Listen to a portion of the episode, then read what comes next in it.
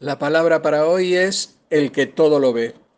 Quizás esta sea una pregunta inquietante, pero estará bueno considerarla y la misma es, ¿qué harías si siempre hubiera alguien observándote? O, ¿cuál sería tu comportamiento si hubiera siempre delante de ti un par de ojos mirando cada uno de tus actos?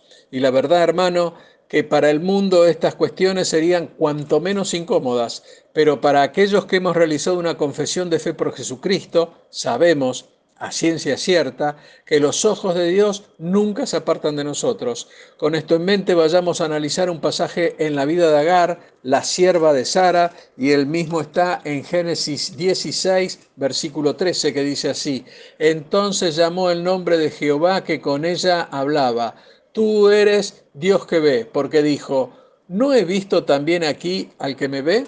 La historia bíblica nos cuenta que Abraham y Sara se impacientaron esperando que Dios les diera el hijo que les había prometido, por lo cual Sara diseñó un plan y el mismo era que Abraham tendría un hijo con su criada Agar.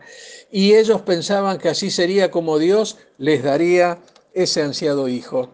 Todo marchaba según el plan, pero una vez que Agar quedó embarazada, la relación entre ella y Sara se deterioró rápidamente, lo que hizo que Agar huyera al desierto. Fue allí, en el desierto, que el ángel del Señor la halló y le mostró su compasión. Dios llegó a la vida de Agar de una manera que ella nunca antes había experimentado, y ella entró en una relación personal con su Hacedor que la cambió para siempre. Posiblemente Agar no sabía que existía un Dios que la observaba y que conocía las razones de sus problemas y estaba interesado en ella a tal punto que le preservó la vida tanto a ella como a su hijo Ismael. Hermano, el Salmo 139.8 nos habla de este Dios que todo lo ve y dice así, ¿a dónde me iré de tu espíritu?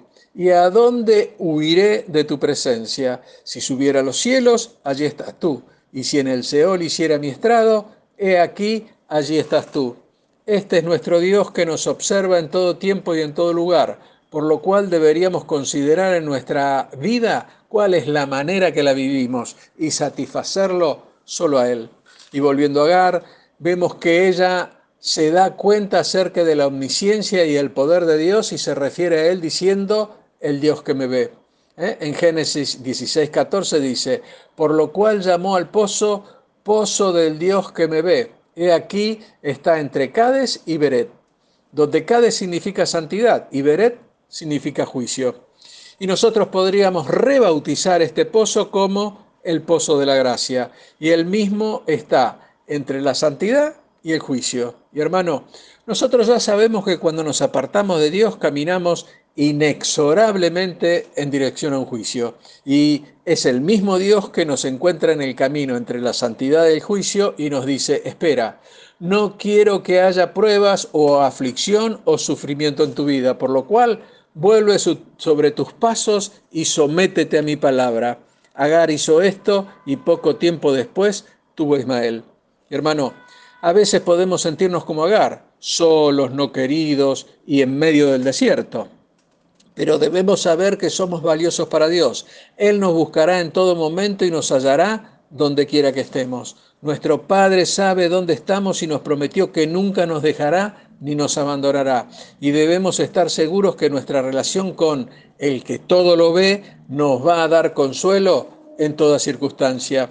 Y además debemos saber que Dios nos observa con el interés de hacer misericordia y justicia sobre nosotros. Quizás aún no hayas descubierto al Dios que vive en ti y que todo lo ve. Él sabe todo acerca de tu vida y tus circunstancias. Él te conoce desde antes de la fundación del mundo y te dice, como le dijo a Dar, vuélvete y sométete, porque este es el lugar de bendición que te he prometido.